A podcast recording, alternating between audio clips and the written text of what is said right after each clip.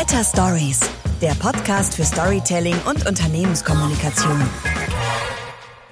Herzlich willkommen zur aktuellen Ausgabe des Better Stories Podcasts.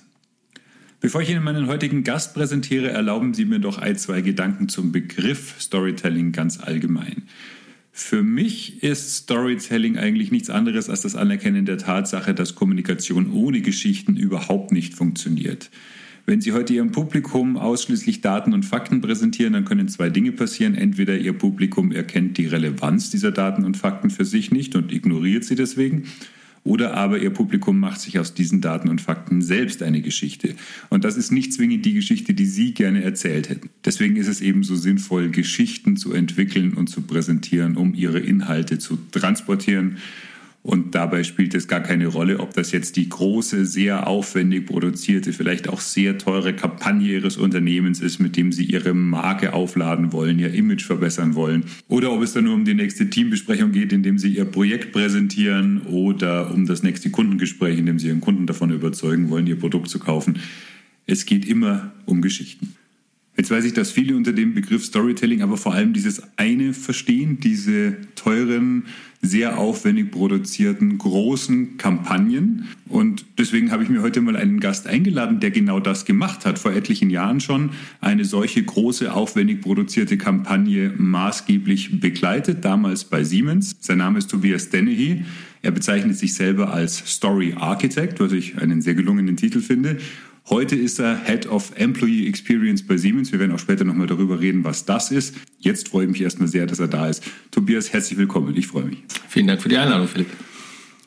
Tobias, vielleicht mal eins vorab noch. Ich, also das soll kein Podcast sein, wo sich zwei Menschen, die im Prinzip dasselbe machen, die ganze Zeit gegenseitig versichern, wie großartig sie sind und im besten Fall noch ähm, erzählen, wie dumm alle anderen sind, die es noch nicht so machen.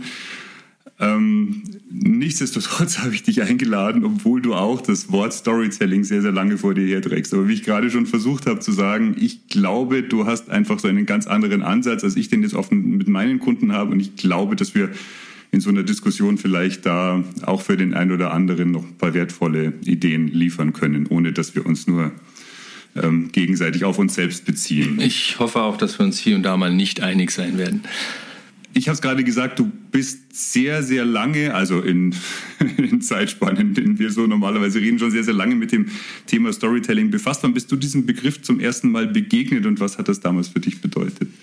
Also dem Begriff begegnet bin ich schon viel länger, als ich damit gearbeitet habe im professionellen Umfeld. Ähm, man hat den Begriff in, in, in, der Welt, in der ich mich während des Studiums bewegt habe, ähm, nicht Storytelling genannt, also im angloamerikanischen Raum schon, aber damals hieß das noch Literatur und Literaturwissenschaft.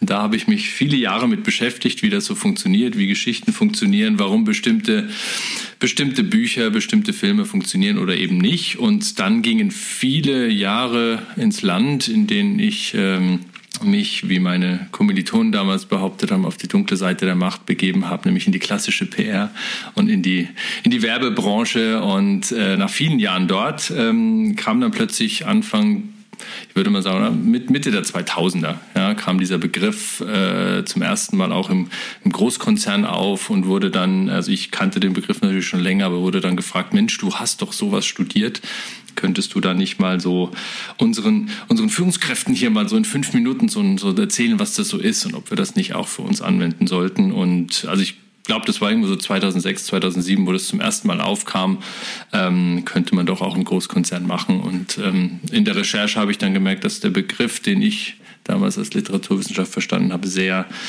äh, im angloamerikanischen Raum auch schon sehr stark fürs Marketing und die PR benutzt wurde. Du hast gesagt, du bist diesem Begriff in deinem Studium schon begegnet. Ich bin ja gelernter, ausgebildeter Journalist und ich habe mich gegen diesen Begriff Storytelling am Anfang immer so ein bisschen gewehrt, weil ich mir gedacht habe, ja, was denn sonst? Also was sollen wir denn sonst kommunizieren, wenn wir nicht Geschichten kommunizieren? Hast du auch irgendwie das Gefühl gehabt, dass dir mal die Nackenhaare aufstellt, ähm, weil man das jetzt dann auf einmal erkannt hat? Oder war das was, wo du sagst, naja Gott, ähm, schön, dass wir mal einen Begriff dafür haben, für diese Notwendigkeit, dass wir eigentlich in Geschichten kommunizieren müssen. Ja, es war so der Klassiker in der Branche, sage ich mal. Also ich äh, habe eine ähnliche äh, Historie wie du. Noch bevor ich Literaturwissenschaft äh, begonnen habe zu studieren, habe ich auch äh, Lokaljournalismus betrieben und regional in, in meiner unterfränkischen Heimat. Und ähm, habe da natürlich äh, bis auf Ankündigungen von Sportfesten oder so natürlich nichts anderes gemacht als Geschichten gesucht und, und erzählt. Und insofern ähm, hat mich das dann beim ersten, bei der ersten Berührung mit, mit, mit der PR und mit dem Begriff in diesem Umfeld äh, einerseits zum Schmunzeln gebracht, weil ich mir dachte, na super, jetzt habt ihr da auch einen Begriff für das, was äh, nicht nur ich durch mein Studium schon länger kenne, sondern der Mensch eigentlich kennt, seitdem er äh, Höhlenmalerei betreiben kann. Ja?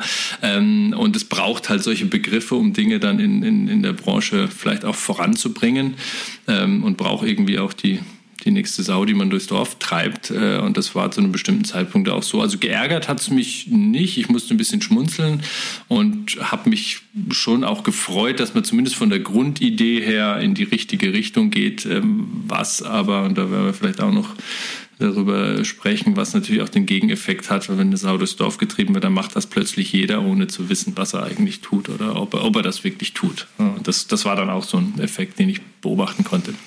Ja, da werden wir sicherlich im Detail noch drüber sprechen. Jetzt, also ich habe gesagt, du warst einer, der sich sehr früh schon damit beschäftigt hat und zwar nicht nur so ein bisschen in der Theorie, sondern ihr habt damals bei Siemens, ne, das kann man schon als Pionier bezeichnen wahrscheinlich, 2011, also schon vor zehn Jahren, ähm, nicht dann einfach gesagt, wir machen jetzt auch ein bisschen Storytelling und das mal auf eine Folie geschrieben und sagen, wir müssen nicht nur Fakten präsentieren, sondern Geschichten, sondern ihr habt das sehr, sehr konsequent dann auch zu Ende gemacht und eine sehr große Kampagne gestartet, die lief drei Jahre, glaube ich.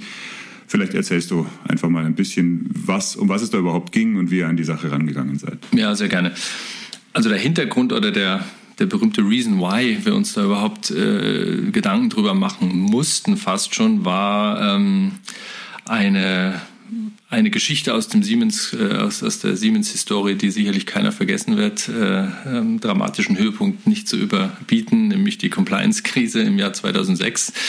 Ähm, und Gleichermaßen hat man sich äh, zu dem Zeitpunkt von seinen Wurzeln getrennt. Also man hat die Kommunikationstechnik, mit der die Firma groß wurde, nach und nach äh, sich davon losgelöst und sich entschieden, okay, wir werden kein, kein Consumer-Geschäft mehr, sondern rein auf B2B spezialisiert sein, was sich im Nachhinein als die absolut richtige Entscheidung herausgestellt hat. Aber damals war es extrem schwierig, äh, der allgemeinen Öffentlichkeit klarzumachen, wofür steht diese Siemens eigentlich noch. Ja, es ist, Handys machen wir, machen wir nicht mehr ähm, und, und eigentlich ich, äh, da, da fällt, mir, fällt mir eine Geschichte ein, als ich beim, beim Grillfest einer Freundin im Garten saß ähm, und man erzählt halt so, was macht man so, neue, neue Bekannte kennengelernt und da war der Sohn von einer und ich erzählte so Siemens und der war, was war der, vielleicht zwölf, ja, und er sagte zu dem, Siemens, das ist doch diese Bestechungsfirma, oder? Und das war so ein Moment, wo ich dann auch dachte, okay, wir müssen vielleicht irgendwie die guten also die guten Dinge, die wir tun, über die jetzt gerade keiner mehr redet, äh, A, erzählen und B, vielleicht auf eine Art, wo man dann überrascht ist, dass man die auf die Art und Weise von einem Konzern wie Siemens hört. Und das war so ein bisschen die Grundüberlegung, wie kriegen wir das hin? Und zu dem Zeitpunkt hat dann die erste globale Kampagne, die Siemens Answers Kampagne auch gestartet mit der Grundidee, wir geben Antworten auf die großen Herausforderungen dieser Zeit. Ähm, und dann war eben die Überlegung, Mensch, lass uns doch mal in dem digitalen Neuland Internet ähm, mal so äh, auf, auf der Siemens.com ein, ein, ein, ähm, ein Experiment starten, sagen wir so, und Geschichten erzählen, die, ähm, wie fasse ich es zusammen, auf der Oberfläche gar nichts mit Siemens zu tun haben und gar nichts mit Siemens-Produkten. Und das war so die, die Grundidee, lass uns das doch einfach mal komplett anders erzählen, dass man überrascht ist, dass man spüren kann, was Siemens eigentlich im Hintergrund an Technologien äh, im Angebot hat, die einem das Leben erleichtern oder besser machen. Das war so die Grundidee. Und dann kam natürlich überlegen, okay, wie, wie, kriegen wir das hin? Okay, lass mich hier ganz kurz reinspringen, weil ich glaube, das ist ein ganz wichtiger Punkt und da kann man auch schon sehr, sehr viel lernen, wenn man Storytelling machen will, egal ob das jetzt in ganz kleinem oder in ganz großem Maßstab ist. Du hast gesagt, lass uns mal Geschichten erzählen, die per se erstmal gar nichts mit Siemens zu tun haben. Und das ist deswegen so wichtig, weil einer der Grundfehler, die man ja macht beim Storytelling, ist, dass man sich selbst, also seinen Brand, sein Produkt, sein Unternehmen als Held der Geschichte positioniert. Und jetzt wollen die Leute aber keine neuen Helden, sondern sie wollen selber Held einer Geschichte sein und sie wollen möglicherweise einen Ratgeber, Weggefährten, der ihnen hilft, die Prüfungen des Alltags des Lebens zu bestehen. Und so habt ihr euch ja letzten Endes positioniert. Ihr habt da einen sehr radikalen Ansatz gewählt. Und du warst gerade dabei zu erzählen, wie ihr das konkret hinbekommen habt. Ihr habt mit Dokumentarfilmen zusammengearbeitet. Warum das? Also niemand bei Siemens und niemand bei einer klassischen Agentur, die für Siemens arbeitet, kann völlig losgelöst von allem Siemens Speech ja, und, und, und, Messaging und so weiter äh, interessante Filme produzieren, weil man hat immer die Schere im Kopf und Freigabe hier und das muss doch rein und die Botschaft und das Bild und Close-up auf, auf Logo hier.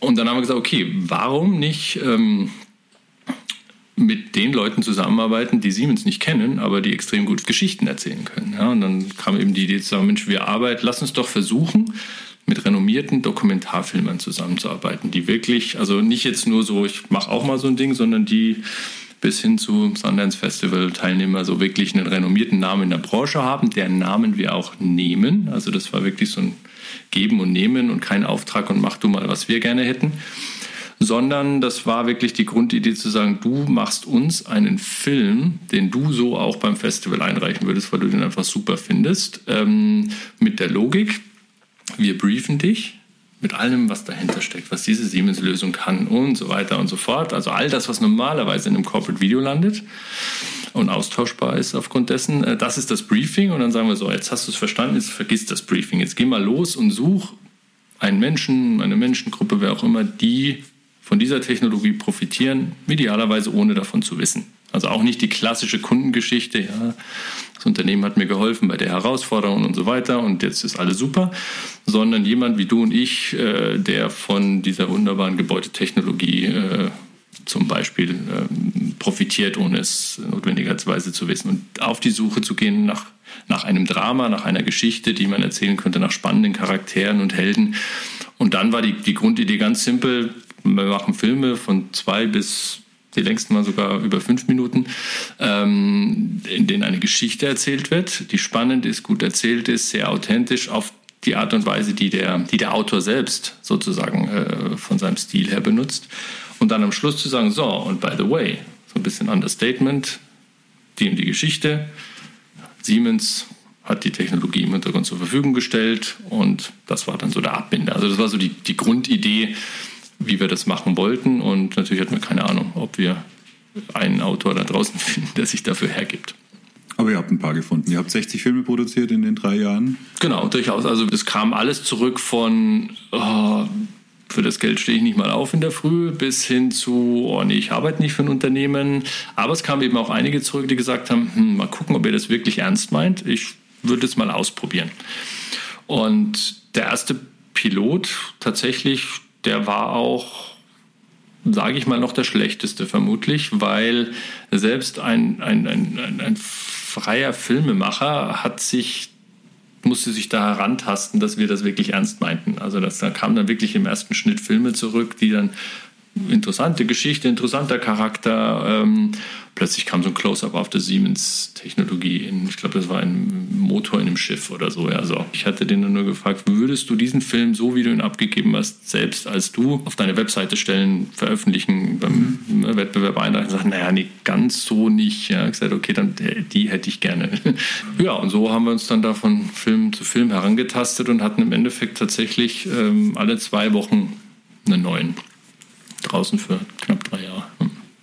Okay, eine Sache, die man davon auf jeden Fall lernen kann, hatte ich ja gerade schon angesprochen, die Wahl des richtigen Hauptdarstellers der Geschichte. Der Hauptdarsteller ist man nicht selbst, das ist so ganz wichtig. Es gibt ein paar andere Dinge, die kann man vielleicht nicht eins zu eins so übertragen für Storytelling in kleineren mittelständischen Unternehmen, für Freiberufler, für die nächste Präsentation beim Kunden. Wir werden die alle in Ruhe noch besprechen, würde ich vorschlagen. Gerne.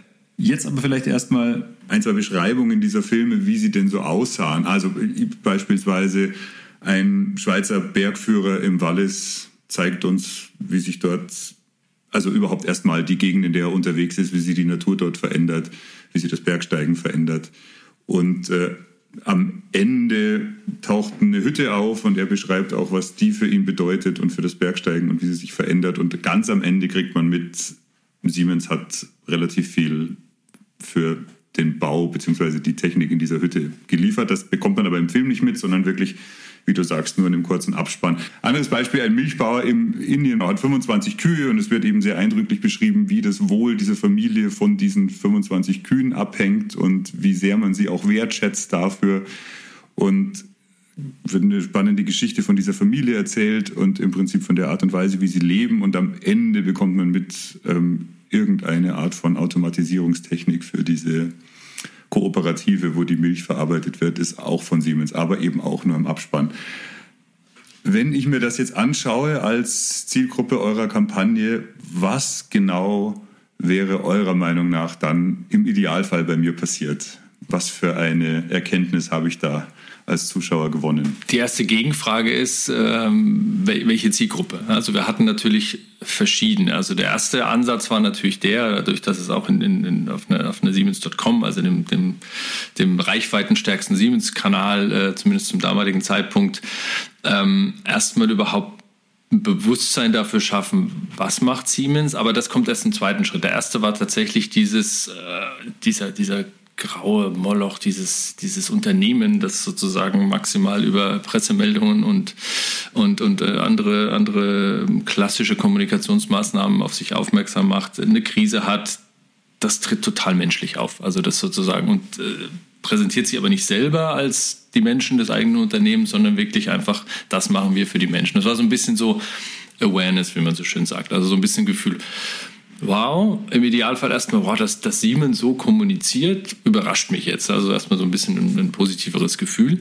Und dann im Idealfall, und das war natürlich ein Risiko, äh, keiner kapiert, dass es Siemens ist und worum es geht, wenn er den Film nicht zum Ende geguckt hat. Ja, also das war natürlich gewisses Risiko. Wenn du auf der Siemens-Webseite bist, okay, ja, da weißt du schon, wo du bist. Wenn du jetzt dann irgendwo den Link von YouTube weitergeleitet bekommst und sagst, mit interessante Geschichte, ja, also insofern, das war ein gewisses, äh, gewisses Risiko. Und deswegen haben wir auch gleich ähm, am Anfang nach ein, zwei Filmen, weil das kam natürlich auch als Kritik von, von Menschen näher am Produktmarketing, sagen wir es mal so, äh, ja, interessiert doch keinen äh, meinen Automatisierungsschrank, nur weil ihr da eine schöne Geschichte erzählt.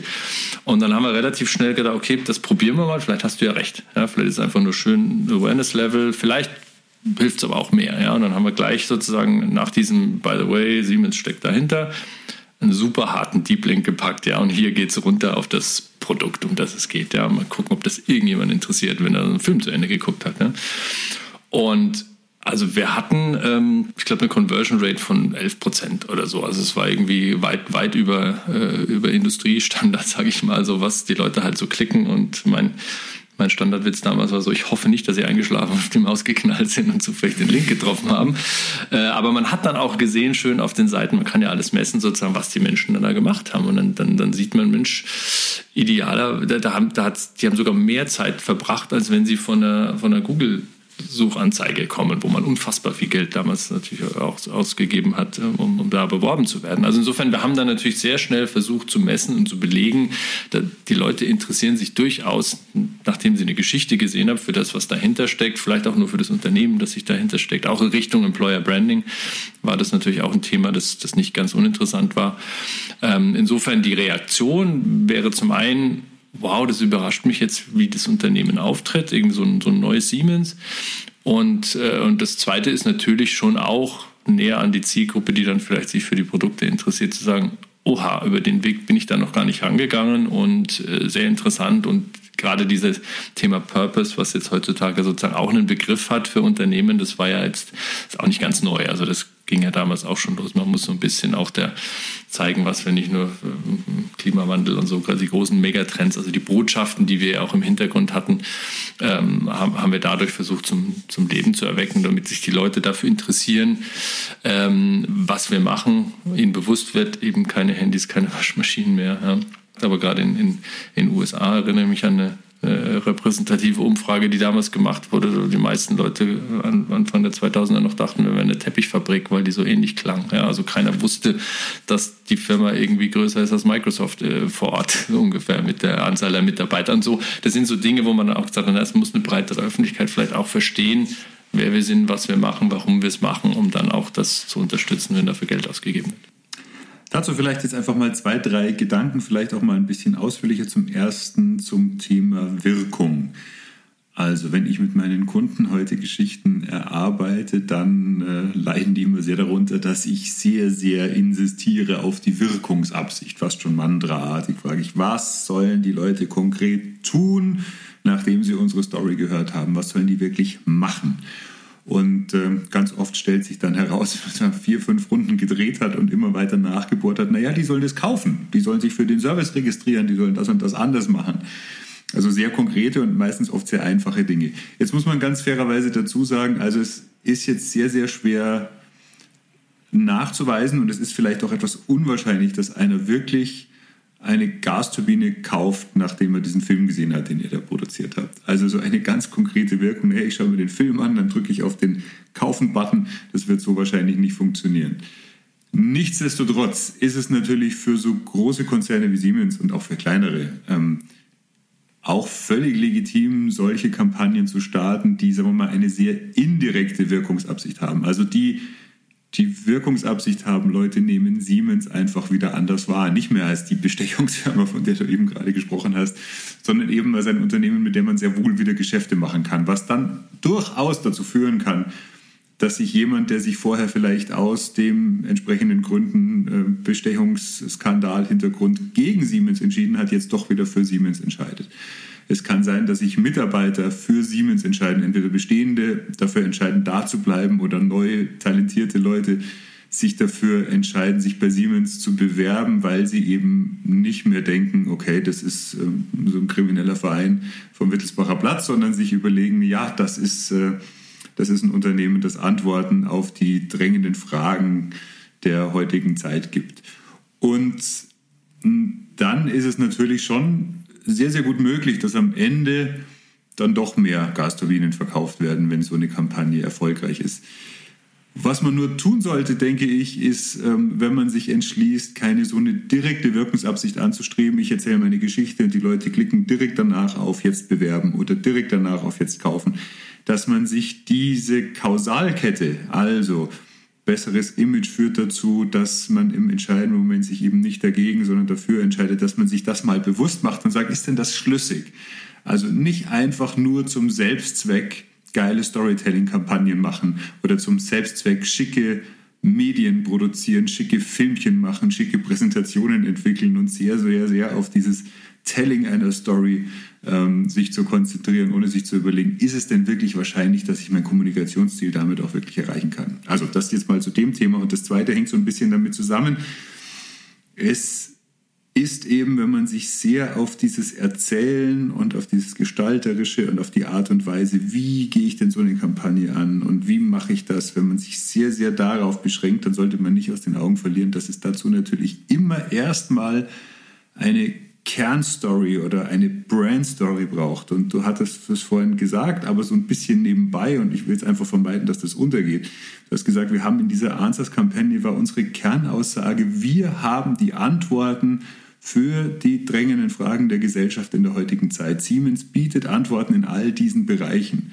Und ohne diese Kernaussage, ohne diesen Leitgedanken wäre diese ganze Kampagne irgendwie sinnlos gewesen. Denn ihr habt dafür dann in all diesen Filmen Belege dafür gesucht und gefunden und präsentiert auf eine sehr, sehr schöne und eine unkonventionelle Art, die eben zeigt, ja, schaut mal her, wir haben tatsächlich die Antworten auf diese Fragen. Und ihr habt das eben so erzählt, dass das aufregend und spannend war. Aber dieses ganze aufregende und spannende Erzählen, das hätte einfach nichts gebracht, wenn ihr nicht diese Kernstory gehabt hättet. Ich glaube, du hast äh, auch, auch so nebenbei so diesen, diesen Begriff der Brand Story oder Brand Promise oder wie auch immer man das, das nennen mag. Ähm, und ich habe damals mir eben so ein Konstrukt überlegt und habe das mal die Corporate Story Architecture genannt, weil ich glaube, es gibt sozusagen Fundamente, die da sein müssen, bevor ich überhaupt anfangen kann oder anfangen sollte, irgendeine Story zu erzählen, egal wo, egal wie. Und das ist eben natürlich das, wofür stehe ich oder wofür will ich stehen. Ja, also es ist, ja ist auch ein Spannungsfeld, das passt nicht immer zusammen, aber ich weiß zumindest so, ich, ich bin das Unternehmen, das das und das tut, das ist mein Purpose. Und da muss ich mir halt Themen überlegen. Also es ist eine klassische Themenplanung. Da kommt auch ein ganzer organisatorischer Aspekt hinter dem ganzen Thema Storytelling auch ist, okay, ich muss ein paar Fokusthemen haben, über die will ich reden. Ja? Also nicht jetzt, ähm, nicht jetzt einfach sagen, Mensch, du, ich bin halt, wir sind, wir sind die mit den Antworten oder wir machen den Weg frei oder was auch immer, dann hast du irgendwie einen Claim und dann sagst du so, ja, jetzt gehen wir mal los, sondern so ein bisschen eine, eine thematische Grundordnung. Aber idealerweise, und das ist so ein bisschen der Fehler, den viele auch in der Zeit gemacht haben, wo dich dann Storytelling vielleicht auch geärgert hat als Begriff, zu sagen, Mensch, super, also wir müssen einfach nur ein paar Menschen zeigen, ein bisschen emotionale Musik und dann machen wir so und so und dann erzählen wir halt da so eine Geschichte, ob die jetzt echt ist oder nicht, aber so. Und das hat vielleicht ganz kurz funktioniert, weil es neu war, aber dann haben die Leute halt auch gemerkt, das ist, das ist, das ist nicht echt, ja. Aber ich glaube, wenn du dann dir überlegst, so, ich habe meine DNA, das bin ich, diese Themen, über diese Themen möchte ich sprechen auch und mir dann überlege, was sind denn die geeigneten Geschichten, wie erzähle ich sie und vor allem auch wo. Also weil du sagst, natürlich denken alle mal an die großen Kampagnen und Storytelling und Filme und so weiter. Ich glaube, und du hattest es vorhin auch angedeutet, ich glaube, der vermeintlich einfachste Weg, gute Geschichten zu erzählen als Unternehmen, ist über die Chief Storytelling Officers im Vorstand oder so. Ne? Also das sind ja die Menschen, die da draußen auf verschiedensten Bühnen stehen, Vorträge halten, inspirieren wollen und so weiter. Und die meisten tun alles andere als inspirieren. So, lassen sich die Dinger schreiben und da sind viele Fakten und viele Luftblasen drin und so weiter. Aber wenn man da in der Lage ist, sozusagen auch nicht die komplett, komplette 40-Minuten-Geschichte zu erzählen, aber punktuell einfach echt Dinge einfließen zu lassen. Und also das ist einer der vermeintlich einfachsten Wege, aber natürlich ein guter Redner ist, ist sehr schwer zu finden. Aber ja, es gibt so viele Kanäle, in denen ich das Prinzip anwenden kann. Genau da aber nochmal, weil, weil mir das wichtig ist, diese Presse, also man sitzt ja oft in Präsentationen, mir, ich habe da mal zwei Fragen die eine, was zur Hölle erzählt er mir? Und die andere, warum zur Hölle erzählt er mir das? Das sind ganz viele Sachen, hört man sich an, wo jemand mal auf die Bühne geschickt wird und sagt, stell doch mal dein Projekt vor und dann stellt er halt vor, was er so macht. Und ich denke mir immer, was zur Hölle und warum zur Hölle so? Und dann heißt, naja gut, wir müssen das ein bisschen, also das kommt nicht so an, wir brauchen Storytelling-Elemente. Dann lass uns das doch mal mit Storytelling. Und dann habe ich verstanden, was er mir erzählt. Weil es dann vielleicht gut erzählt ist und weil die Beispiele, weil es eben nicht nur Fakten sind, sondern mit Beispielen so. Ich weiß manchmal immer noch nicht, warum zur Hölle erzählt er mir das. Weil ich mir immer noch nicht gedacht habe, was ist eigentlich so der Kern, meine, meine Brand Story meines Vortrags sozusagen? Was ist so die, die, die wesentliche Story dessen, was ich jetzt hier die nächsten 20 Minuten mache? Und das kann ich dann wiederum mit also da kann ich dann zum Beispiel auch einfach mal nur eine Zahl zeigen und sagen, okay, diesen Teil meiner Story belege ich euch mit einer Excel-Tabelle, auch wenn es nicht schön ist. Und beim anderen erzähle ich euch wieder irgendeine Geschichte und beim dritten zeige ich euch einen Film. Ja, also ich glaube, der, der Punkt ist insofern gut, dass wir auch, und das wurde natürlich uns damals oder mir auch vorgeworfen, irgendwie schöne Arthouse-Filme zu machen, weil es halt einfach so schön ist, die Dinge anzugucken, aber was, was, was soll das dann? Ja? Ähm, wir sind natürlich als Unternehmen nicht im Metier Storyteller zu sein. Also wir sind jetzt nicht wie, also ich produziere einen Film fürs Kino und dann möchte ich natürlich, dass viele Leute sich den angucken, ein bisschen Geld verdienen will ich damit, aber eigentlich, ja, ich habe vielleicht ein paar subkutane Botschaften, ich will vielleicht danach nichts unbedingt verkaufen. Aber als Unternehmen sind wir ja in dem Genre des Purposeful Storytelling. Ja, also es gibt immer einen, also ich erzähle das ja nicht, weil ich so gerne Geschichten erzähle, sondern weil ich will ja, dass wie du vorhin auch gefragt hast, was soll das denn bei mir auslösen? Es gibt immer etwas, was das auslösen soll. Und bei einer Rede macht man sich, glaube ich, viel zu selten Gedanken darüber, welche, welche eine Idee soll am Schluss hängen bleiben. Und aufgrund dieser Idee, die ich am Schluss in den Köpfen verankern möchte, überlege ich mir dann, okay, die drei Fakten, die treffen dann die Leute, die eher so ein bisschen kopforientiert sind und dann habe ich ein paar belegende Geschichten, aber ich will, dass das am Schluss bei, dabei hängen bleibt und das ist bei einem 30-Minuten-Spot genauso wie bei einer 45-Minuten-Rede. Das ist wiederum auch sozusagen das, das äh, Kommunikation oder äh, für Dummies, ja. Ähm, warum versetzen wir uns nicht einfach mal in die, in die, in die Schuhe des Zuhörers? Was, was, in, in welcher, in welcher Lebenswelt der oder diejenige steckt, was ihn interessieren könnte, was eben, was muss ich ihm erzählen, damit die Botschaft hängen bleibt, die ich gerne möchte. Ja? Und, und weil du eben sagst, oft hat man Vorträge oder Präsentationen, so Best Practice Sharing, ja, wo Leute dann ihre internen Folien für extern einfach mal ein bisschen andere Farbe anpinseln oder so. ja, es passieren schreckliche Dinge in der Tat. Lass uns mal ein bisschen zurückkommen jetzt auf ähm, eure Kampagne damals. Also die Kampagne ist ein paar Jahre her, lief von 2011 bis 2014. Du hast vorhin gesagt, der längste Film war wie lang? Fünf Minuten? Ja, fünfeinhalb Minuten ja. oder so, ja. Wäre heute oder was davon wäre denn heute überhaupt noch möglich ähm, in Zeiten, wo TikTok-Videos 15 Sekunden dauern? Und was wäre heute denn überhaupt noch zeitgemäß tatsächlich? Oder was würde man tatsächlich auch anders machen wollen, nicht nur müssen? Ich glaube, im Prinzip hat sich da nichts geändert. Ich glaube auch, dass der 5-Minuten-Film heute noch funktionieren könnte, aber nicht auf TikTok. Ja, also ich glaube, dass sozusagen dass die Bandbreite der Medien, in denen du sozusagen, und da gibt es ja dann wunderbare Begriffe wie Transmedia Storytelling, ne? wo man so verschiedene Teile der, der, der Geschichte, die man erzählt, die hat dann vielleicht irgendwo eine Heimat, da ist halt dann die Director's Cut-Version von fünf Minuten, ja, aber die wird dann auf TikTok geteased, auf Insta oder wie auch immer und ist ein Teil des ganzen Universums, wo sich die, die Menschen eben bewegen. Und insofern glaube ich schon, dass es auch äh, noch funktionieren kann, aber jetzt nicht als allein, also kann ich den fünf Minuten Film auf meine Website stellen und meinen, da kommt alle Welt hin und findet den toll. Also ich glaube, das muss ich viel mehr fragmentiert auf den verschiedenen Kanälen erzählen. Die Geschichte muss einzeln in 30 Sekunden auf TikTok funktionieren, wie sie auch dann eben als, als Vollversion hier oder ein Tweet da. Also ich glaube, das gesamte Universum muss man einfach äh, vielseitiger denken und bespielen. Aber ich glaube trotzdem, wenn es gut gemacht ist, ich meine, die Leute schauen sich ja auch äh, Dokus, was auch immer, schauen sich ja auch an auf YouTube, auf ihrem Handy, weil es einfach gut und spannend ist. Ja? Also insofern, ich glaube, Langformat funktioniert trotzdem, wenn es gut gemacht ist, wenn es gut erzählt ist, aber wenn es halt auch in ein mediales Umfeld so eingebettet ist, dass ich dann sage, Mensch, da habe ich jetzt einmal Lust auf die Vollversion. Also da würde ich mich nicht alleine drauf verlassen. Insofern würde ich den Leuten widersprechen, die sagen, ja, sowas vor zehn Jahren, klar, aber heutzutage haben die Leute ja gar keine Zeit mehr. Doch, die Menschen haben genauso viel Zeit wie früher. Äh, ist die Frage, ob sie sich die genau dafür nehmen. Das möchten Menschen ja zum Beispiel gerade auf TikTok nicht nur einen 15 Sekunden Teaser von irgendwas anschauen, was sie dann woanders in voller Länge konsumieren können, sondern sie wollen ja gerade da selber mitmachen und gestalten und tun. Was hat das für Auswirkungen auf auf Storytelling oder auf die Kreation von solchen Kampagnen? Ich glaube, dass, ähm, dass wir uns stärker oder dass auch, sagen wir es mal so, dass die mit mediale Vielfalt, in der sich sozusagen die, die Zielgruppen bewegen und vielleicht der äh, ähm, äh, Käufer einer Gasturbine Anfang 60 zählt da vielleicht nicht mehr dazu, aber sicherlich meine Kinder, wenn die mal einen Job suchen oder sich überlegen, welche Produkte sie kaufen, dann ist es sozusagen in vielen, vielen Medien unterwegs, in denen man eben, wie du sagst, gerne auch selber mitmachen möchte. Ja?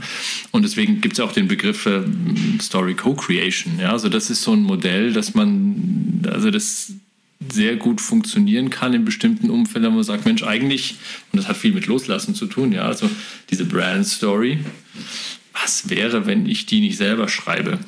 ja, sondern wenn ich sozusagen, also ich, ich, ich bin bestimmte Dinge, die, die belege ich auch, weil die Menschen mich erleben können, meine Produkte erleben können, aber im Sinne von, erzähl du doch meine Geschichte mit. Und es ist nicht nur, guck mal, ich habe das neue iPhone und das kann das und das, sondern das kann auch viel tiefer in die, in die Lebenswelten äh, der, der Menschen eintauchen. Aber so, hey, wir wollen, dass du ein Teil unserer Geschichte bist. Ich glaube, dann kann das besser funktionieren, als wenn man jetzt TikTok als den nächsten Kanal nutzt, auf dem man halt auch ein bisschen Werbung schalten kann. Also, und das ist natürlich nicht einfach, weil man will sie ja nicht anbiedern. Es muss ja trotzdem irgendwie zur Marke passen, zu den Leuten passen. Aber ich glaube, dieses mit Einbeziehen des Publikums äh, in, die, in die eigenen Geschichten macht einen selber echter, authentischer, weil man sich auch so ein bisschen zurückzieht. Ja? Also eben nicht, ich bin der Tollste, nicht mein Produkt ist die toll, der Tollste, sondern mein Kunde ist der Tollste, der das verkauft und den lasse ich einfach mit, mit, mit erzählen. Also insofern glaube ich, dass dieses ähm, Storytelling wird immer funktionieren, weil wir lassen uns gerne Geschichten erzählen äh, zum Einschlafen abends im Kino. Wenn ich einfach ein Hörbuch anhöre, dann möchte ich nicht interagieren, schon klar. Ja? Aber es gibt bestimmtes Umfeld, wo ich sage, genau das, ähm, das ist das, was ich jetzt machen möchte. Und die, die Möglichkeiten bereitzustellen, ist, glaube ich, eine, eine gute Chance für Unternehmen, den, den nächsten Schritt zu gehen. Zu diesem Thema Story Co-Creation. Da kann man sicherlich auch nochmal einen ganzen eigenen Podcast ähm, dazu produzieren. Vielleicht ein, zwei Gedanken nur dazu. Also natürlich ist das nicht für jeden was, die eigene Brand Story oder die eigene, muss ja keine Brand Story sein, aber die eigene Kernstory äh, mitentwickeln zu lassen von, von den Kunden, von den Nutzern. Aber es ist erstaunlich oft tatsächlich eine Idee, äh, die Leute mit einzubeziehen. Und es ist auf jeden Fall mal eine gute Übung, ein bisschen zu spinnen in der Richtung, mal ein bisschen zu überlegen, was wäre denn eigentlich, wenn nicht ich so eine Story entwickle, sondern was wäre denn, wie würde sich die denn anhören, wenn wir sie beispielsweise unsere Kunden erzählen lassen würden, diese Geschichte.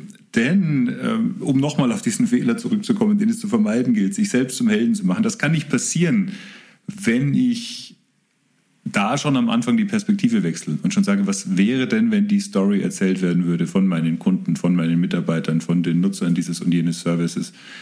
Denn in dem Moment habe ich die Perspektive schon gewechselt und deswegen ist es so wichtig, wenn ich dann am Schluss sage, na ja gut, aber wir machen keine Co-Creation-Kampagne, sondern wir lassen es beim klassischen Storytelling. Auch gut.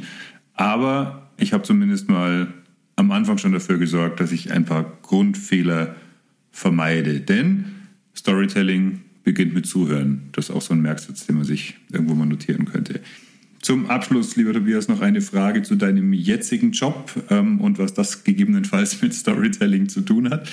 Du bist Head of Employee Experience bei Siemens. Das hört sich so ein bisschen so an, als wärst du zuständig dafür, dass sich 300.000 Leute bei Siemens wohlfühlen. Das wirst du ganz alleine vermutlich nicht leisten können. Aber erzähl uns ein bisschen, was du da konkret machst und eben auch, wie dir die Erfahrungen äh, und dein Wissen und dein Know-how zum Thema Storytelling da gegebenenfalls weiterhelfen können.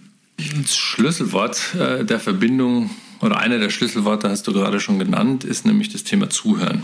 Ja, also das ähm, das Zuhören der Kunden bei der Kommunikation oder der Zielgruppe. Und in meinem, meinem neuen Umfeld, in meiner neuen Verantwortung geht es darum, den Mitarbeitern zuzuhören. Im Prinzip ist es tatsächlich meine Aufgabe, äh, nach und nach die Erfahrungen, vielleicht nicht aller knapp 300.000 Siemens-Mitarbeiter, aber doch viele äh, zu verbessern. Aber nicht, weil ich oder mein Management oder andere Kollegen meinten, sie wüssten, was, ich, was zu tun wäre, um den Arbeitsalltag oder das Onboarding oder ähnliche Dinge besser zu gestalten, sondern äh, zuzuhören, indem ich zielgenaue Umfragen mache, indem ich Workshops mit Mitarbeitern mache, um so ein Gefühl dafür zu bekommen, wie, wie ist denn die Erlebniswelt äh, eines Menschen, der sich bei Siemens bewirbt oder der gerade dann erst seinen ersten Tag bei Siemens hat oder der irgendwie sein, sein Performance-Measurement-Programm durchleiden muss oder so, ja. Also das sind so, ähm, und die Grundidee ist zu sagen, naja, es gibt ja, es gibt ja, und da auch Analogien zum, zur Kommunikation, äh, in der man auch im Marketing lange und viel von der Customer Journey und der Customer Experience ja seit vielen Jahren spricht. Das Thema hat sich sich jetzt sozusagen von außen in die Innenwelt der Unternehmen äh, ausgebreitet und man, äh, man, man schaut sich die gesamte Reise eines Mitarbeiters von, vom ersten Zeitpunkt, ich überlege mir, Mensch, könnte eine Firma sein, vielleicht bewerbe ich mich da, bis zum Zeitpunkt des Wiederaustritts. Da gibt so es so eine äh, mittlerweile feststehende Anzahl von, würde man sagen, so 35, 40 sogenannte Moments of Truth, ja, in denen sozusagen Interaktionen stattfinden, die ich als Mitarbeiter habe mit anderen Menschen, mit Tools vor allem auch, ja. Also diese vielen Interaktionen zu messen und zu gucken, hey, wie, wie war das jetzt, ja, und möglichst zeitnah an dem Zeitpunkt, wo du die Erfahrung hast, ja, also wenn du jetzt mein, mein Chef wärst und wir hätten hier so ein, so ein Gespräch, ja, irgendwie wäre es cool, wenn mich dann nach jemand fragen, und wie war denn das eigentlich, ja? Ähm, oder wie bist du mit diesem Tool klargekommen und so. Aber nicht jetzt, wie fandst du den Link oben links oder die Farbe gut, sondern wirklich, wie war diese Erfahrung, deinen ersten Tag zu haben, ja? Wie war die Interaktion mit deinem Manager, wie auch immer. So.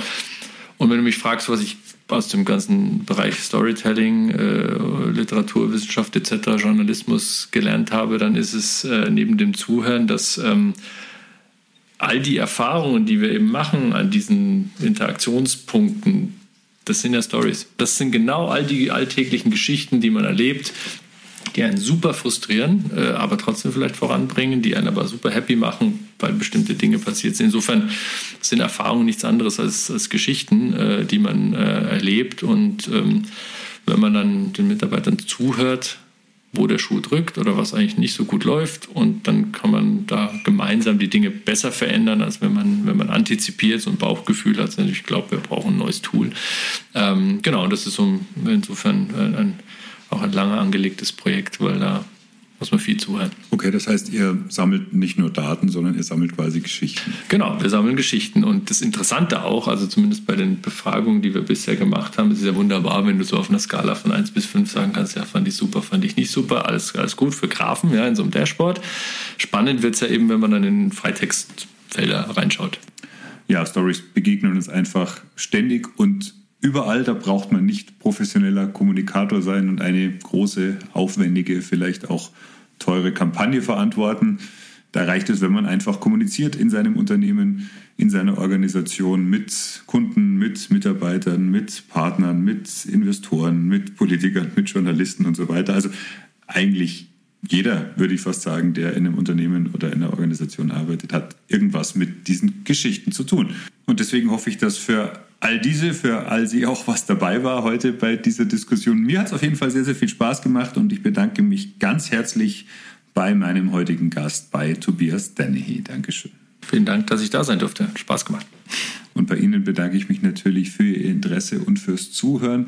Ich freue mich über Anregungen, Kritik, Feedback. Sie erreichen mich unter podcast.better-stories.de. Und wenn Sie mal ein Thema haben, das Sie hier mit mir diskutieren wollen, dann freue ich mich natürlich erst recht von Ihnen zu hören. Das können Themen sein, die sehr viel und auf den ersten Blick auch mal wenig direkt mit Storytelling und Unternehmenskommunikation zu tun haben solange wir glauben, dass es da wichtige Impulse für das Erzählen von Geschichten gibt, immer herzlich willkommen. Und wenn ich nichts von Ihnen höre, dann freue ich mich zumindest, wenn Sie wieder von mir hören in der nächsten Folge des Better Stories Podcasts. Bis dahin, alles Gute. Better Stories, der Podcast für Storytelling und Unternehmenskommunikation. Von und mit Philipp Goller.